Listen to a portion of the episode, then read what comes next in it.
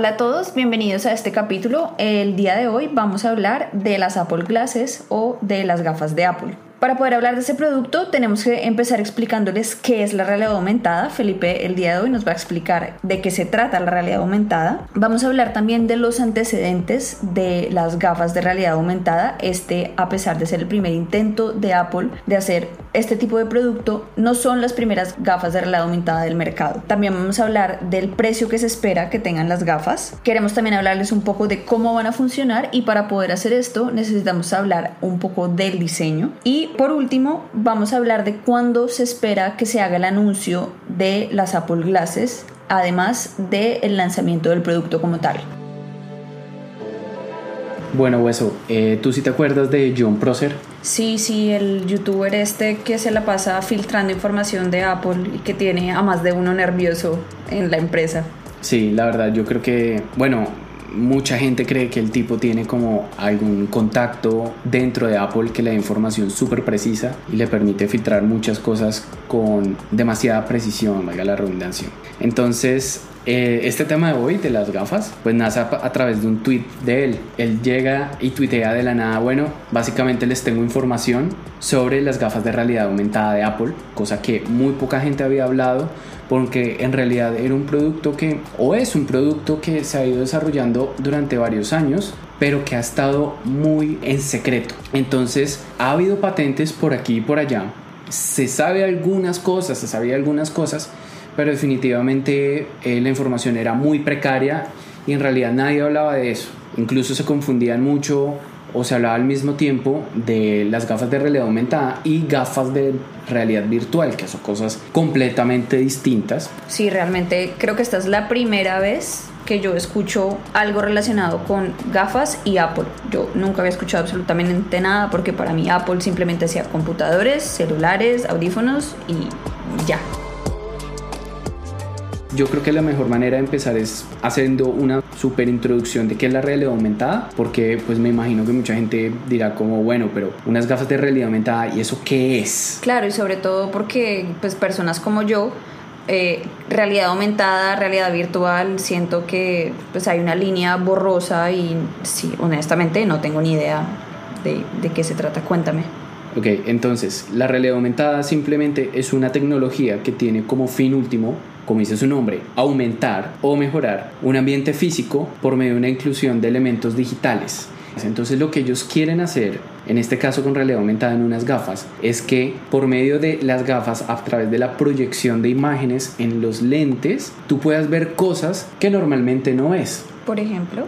Como por ejemplo información como mensajes, información del clima, información sobre rutas para mapas, casi que cualquier tipo de información básica que tú puedas ver con tus ojos a través de tus gafas sin ponerte nada enfrente físicamente, ¿sí? es decir, no te están poniendo una pantalla enfrente, sino que la pantalla son los mismos lentes que tú ya usas en tu diario porque usas gafas. Es más o menos la misma tecnología que veíamos con Pokémon Go, que ponías tu celular y veías un Pokémon que realmente no estaba ahí, pero lo veías a través de tu celular. Sí, yo creo que Pokémon Go en realidad es el pionero en llevar la realidad aumentada a las masas. Definitivamente no es el pionero de la realidad aumentada, eso no es así, pero sí fue el primero en coger la realidad aumentada y ponerla en millones de teléfonos en el mundo. Y tiene el mismo concepto. Tienes una pantalla, que en ese caso era el celular. Tienes una cámara o tienes algo donde ver, un campo visual. Y en vez de ver lo mismo que verías con tus ojos, la pantalla te va a proyectar algo adicional. Algo adicional. Va a aumentar tu realidad. Por eso realidad aumentada. Es simplemente eso. Y eso es lo que ellos quieren hacer, pero con las gafas. Entonces, en vez de tener la pantalla de un celular enfrente, ellos reemplazan esa pantalla por los lentes. Vuelven tus lentes la pantalla. Wow, qué interesante. Eso es lo impresionante. No ponerle una carga extra, no tener que estar mirando una pantalla como un iPad o como un celular, sino que la misma lente que tú ya usas en tus gafas va a ser tu nueva pantalla. Wow. Entonces, sí, definitivamente ese es el futuro. Bueno, y si es tan chévere esa tecnología, ¿por qué se está hasta ahora empezando a hablar de eso? O sea, ¿qué, qué otros avances habían hecho? ¿Qué otras tecnologías? ¿Qué otras empresas eh, habían empezado a trabajar en la realidad aumentada? Porque para mí esto empezó, como te decía, con Pokémon Go. Yo nunca había escuchado de nada. Para mí era solamente la realidad virtual y ya. Y siento que esto es pues, algo completamente diferente. Sí, no, definitivamente Apple no es la primera. Apple nunca es la primera en traer nuevas tecnologías, en traer las tecnologías, simplemente las implementa bien, las implementa en, en, algunos casos mejor. En este caso yo creo que vamos a mencionar brevemente dispositivos que ya han existido o que incluso existen en este momento relacionados con gafas y tecnología. Pero bueno, entonces el primero de los dispositivos se, se llama Google Glass tal como estas Apple Glass, pero Google Glass Explorer Edition. Estas fueron lanzadas en el 2013, es decir, hace 7 años con un precio de 1.500 dólares. Entonces, ¿de qué se tratan estas gafas? Son un marco superior de metal, bastante delgado, bastante minimalista, bonito, el cual en el brazo derecho de las gafas hay un sistema compuesto por una cámara que es capaz de tomar fotos y videos y además tiene controles táctiles para poder navegar entre los menús. Adicional a eso se, tiene, que proveer pues su propia fórmula con sus lentes personalizados una de las principales razones por la cual este tipo de gafas fracasó fue el hecho de tener una cámara apuntándole a la gente. Eso definitivamente no va con los estándares de privacidad que se necesita de cualquier dispositivo de tecnología. Tú no puedes andar filmando o potencialmente filmando a la gente porque bueno eso primero invade a la, a, la, privacidad. de las personas eso tiene eso, eso tiene eso tiene implicaciones legales pero aparte de eso simplemente no es cómodo para la gente es un poco transgresor para la persona que se está siendo filmada. Pues yo no creo que ellos filmen todo el tiempo, sino que es la, esas gafas fueron más una versión para desarrolladores unas gafas para que eh, las empresas de tecnología empezaran a desarrollar sus propias aplicaciones para poderlas implementar con este producto de Google, pero definitivamente nunca avanzó de ahí y por eso fue que en el 2015 cortaron el proyecto, porque no, no lograron establecerla como un producto que se pudiera vender para todo el mundo. No le vieron futuro. Definitivamente no. Bueno, y si todas estas gafas fracasaron por X o Y motivo, porque crees o porque creen los ingenieros en Apple que ellos no van a ser igual eh, o que no les va a pasar lo mismo con su producto. Bueno, pues yo la verdad tengo algunas razones para creer que esto no va a ser así. Definitivamente puede fracasar, nadie puede asegurar que no, que no fracase, pero tengo varias razones. La primera es que las otras empresas fracasaron en la idea principal y era traer este concepto de gafas hacia el consumidor. Muchas, a las masas. Sí, a las masas. Muchas veces este tipo de empresas se deslumbran con lo que pueden hacer y hacen cosas geniales, pero que no van en el día a día de las personas. Y yo creo que Apple es especialista en eso, la verdad. No solamente de no sé, no sé si esté bien dicho, como de crearle la necesidad a las personas de tener estos productos, sino también ellos son especialistas en integrar todos los productos que traen a su ecosistema y estoy segura que si el producto no fracasa como los anteriores, muy seguramente las Apple Glasses van a estar perfectamente integradas al, ecosistema Apple, como los computadores. Definitivamente se tienen que eh, integrar al ecosistema, pero lo más importante es que ellos son especialistas en acercar la tecnología hacia el consumidor, en hacer que la tecnología sea fácil de usar. Bueno, volvamos a las Apple Glasses porque nos estamos desviando y estoy segura que este tema eh, podría darnos para un capítulo entero. Entonces voy a darte unos ejemplos muy rápidos de por qué yo creo que esta gente de Apple va a acercar esta tecnología muy fácilmente hacia el consumidor. Por ejemplo, vamos más, lo, más atrás en la historia. Apple logró reinventar los reproductores de música como los MP3 al traer los iPod. Los reproductores ya existían. La gente los usaba, sí, pero el mercado estaba totalmente fragmentado y ninguno llegó a ser tan fácil y tan útil como un iPod. Años después reinventó los teléfonos inteligentes con el iPhone, donde lo mejor que se conseguía en el momento era una BlackBerry. Había unos táctiles, de hecho. El táctil era muy precario. De hecho, la mayoría utilizaba lápices o stylus y ninguno era muy bueno para ser utilizado con los dedos. Y Apple lo reinventó con el iPhone. Entonces, a través de todos estos ejemplos, yo creo que Apple va a ser capaz de traer esta tecnología de realidad aumentada a algo que millones de personas ya usan, que son sus gafas. Y si tú le puedes poner un aditamento, puede poner algo así extra, pues qué mejor que eso. Sobre todo que estoy segura que nos van a explicar muy fácil cómo usarlos y nos van a facilitar la vida como siempre lo hacen con todas sus tecnologías. De precio que se sabe porque me imagino que no van a ser nada económicas. Bueno, sí, con los antecesores que tenemos y sus precios altísimos, yo creo que es fácil pensar que Apple, que tiene todos sus dispositivos carísimos, va a tener un precio exorbitante. Por ejemplo, las Google Glass Explorer Edition valían 1.500 dólares. Cualquier persona diría, claro, como es Apple siempre, esto va a ser aún más caro, pero en realidad no. Resulta que se dice, o por lo menos John Prosser asegura, que el precio de estas Apple Glasses va a ser de 499 dólares más impuestos, lógicamente, como siempre en Estados Unidos, más el precio de la prescripción que tú tengas si es que la necesitas. Bueno, no suena tan mal. Sí, no, definitivamente a mí no me suena nada excesivo. Hay gafas que valen 10x veces lo que valen estas y no tienen ningún tipo de tecnología, son simplemente eh, accesorios de moda. Entonces yo creo que 499 más tu prescripción me parece que es un precio que mucha gente va a poder pagar. Ahora, ya sabiendo el nombre y ya sabiendo cuánto va a valer, tenemos que hablar de lo más importante. ¿Cómo va a funcionar esto? Claro. ¿De qué se trata? Y lo primero que yo quiero que todo el mundo sepa es que van a ser unas gafas que van a buscar no parecer algo extraordinario o algo exuberante cuando las personas las estén usando. Bueno, yo creo que en ese sentido, con la experiencia que tienen con los AirPods de ser bastante sutiles, eh, minimalistas, siento que pueden lograr algo bastante bueno con las gafas. Sí, yo creo que el principal riesgo que puede tener un producto de esto es que tú te pongas algo en la cara y automáticamente parezca que trabajas en la eh, NASA. En la NASA o que vienes de quién sabe qué planeta o que estás usando una tecnología que no tiene nada que ver y que no haría a las personas cómodas. Bueno, y si la idea es que sean lo más pequeñas y minimalistas y simples posible, ¿cómo se puede hacer esto?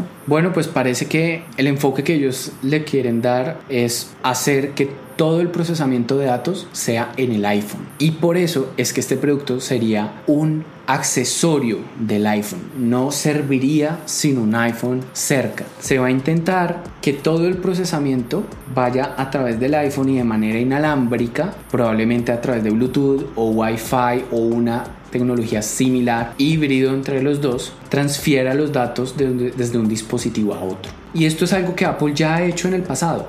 La primera generación de Apple Watch, el Apple Watch Series 0, hacía precisamente esto. El procesador que tenía interno, porque sí tenía un procesador, no era muy poderoso, no era muy fuerte, hacía cosas básicas, pero las aplicaciones corrían era a través del iPhone. Y el reloj era más para mostrar la información. Sí, yo tuve ese reloj y recuerdo que sí era bastante lento, pero como no tenía funciones tan pesadas, creo que funcionaba bastante bien para lo que tenía que funcionar. Sí, eso siempre va a ser una desventaja de la primera generación de un producto, que de alguna manera quien lo compra los está probando y es un conejillo de indias, definitivamente sí. Eso pasa con cualquier producto que sale de nueva generación y este va a ser uno de ellos.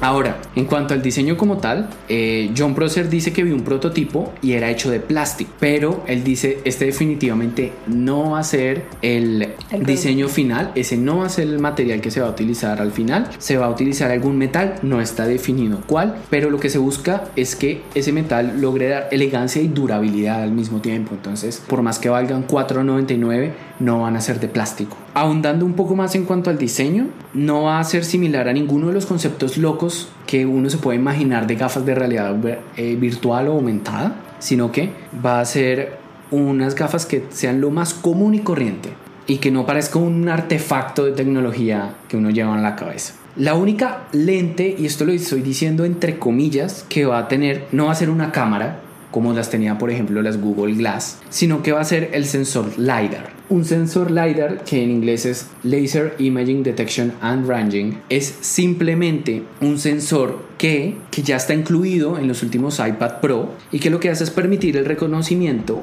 o el sensado del medio ambiente a través de disparar rayos láser que van a través del espacio, viajan a través del espacio rebotan y vuelven hacia el sensor. Buenísimo, entonces con esta tecnología de rayos láser no tendrían que incluirle una cámara como las anteriores versiones de las gafas. Sí, no, esto no va a suceder, no va a haber cámaras como tal en las gafas y esto lo hacen simplemente por motivos de privacidad, porque tener una cámara en las gafas simplemente se puede salir de control y la gente puede empezar a utilizar de una manera en la que eh, no está pensada y puede empezar a traer bastantes problemas. Entonces no se van a incluir cámaras dentro de las gafas, solamente el sensor que no capta ni fotos ni video. Interesante, me gusta cómo suena. Otro punto en cuanto al diseño, como es un dispositivo de tecnología, hay que cargarlas. Es otro dispositivo que cargar, aparte del reloj, aparte del, del teléfono, del, del iPad, de lo que tú tengas, se me van a acabar los enchufes de la casa este paso. No, a mí ya se me acabaron hace rato. Y la forma de cargarlas es a través de una carga inalámbrica parecida a la del reloj, donde se va a tener un cargador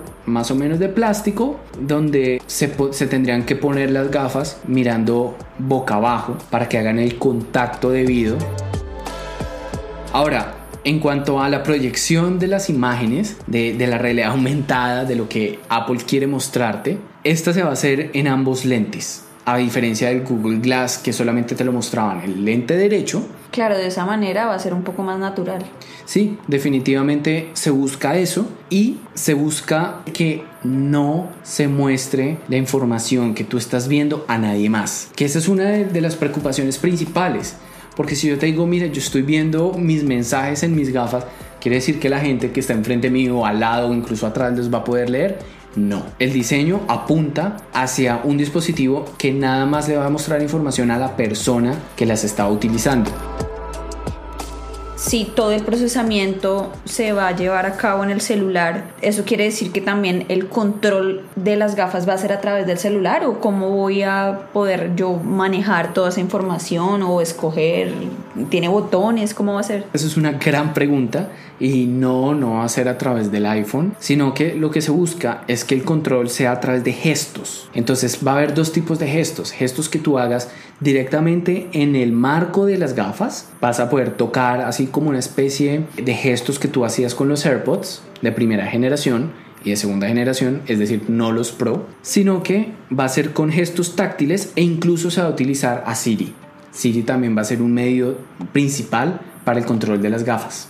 Entonces que tú le estés hablando a las gafas cuando puedas y cuando no sea posible, pues simplemente con controles táctiles. En ese sentido, se esperaría que realmente no tuvieran tantas funciones complejas porque no podríamos estar controlando a través de Siri que haga un millón de cosas. Sí, no es práctico que tú tengas mil aplicaciones dentro de las gafas porque entonces estarías tratando de cambiar entre ellas todo el tiempo y eso no tiene sentido. La idea es que tú veas información útil y relevante en cuanto al contexto y tú puedas cambiar ciertas cosas a través de los gestos táctiles o con Siri si ya es un poquito más específico. Finalmente, no va a haber soportes para gafas oscuras porque la tecnología que utilizan para mostrar la información en las lentes todavía no funciona con lentes que tengan algún tipo de tinte, ya sea oscuro o de cualquier otro color, no funciona. Se cambian los colores y no se ve bien la imagen. Bueno, eso es todo lo que tenemos en cuanto al diseño. Bueno, ¿y qué dijo John Prosser de cuándo iban a salir estas gafas? Bueno, pues entonces en cuanto al anuncio, se espera que se haga la presentación, puede ser incluso en este mismo año, a finales, lo cual yo creo que es muy difícil. Sobre todo por el coronavirus, yo creo que todo se atrasó, si acaso estaban planeados para, para este año. Sí, o sea, ellos estuvieron innovando muchísimo, casi que no pararon, eh, lo pudimos ver en la conferencia de desarrolladores, ellos siguieron trabajando fuertemente, pero de todas maneras las cosas se retrasaron a nivel mundial, entonces no es imposible que este año mencionen algo en el último cuarto del año, pero muy probablemente se haga mención a ellas en el primer cuarto del 2021. ¿De qué depende? De la evolución de la pandemia y de las instrucciones que proporciona el gobierno de los Estados Unidos en cuanto a la realización de eventos, porque Apple no quiere hacer la presentación de una nueva línea de producto tan importante como esta por medio de un video o de un evento que se haga a través de internet. Ellos no quieren hacer esto. Ellos quieren que la prensa esté ahí, que se haga un lanzamiento por todo lo alto y si es necesario retrasar el anuncio de las gafas para que esto sea posible, lo van a hacer. Entonces, 2021 al comienzo o incluso más allá va a ser ese, ese anuncio. Y con eso damos por concluido la información del capítulo de hoy. Adiós.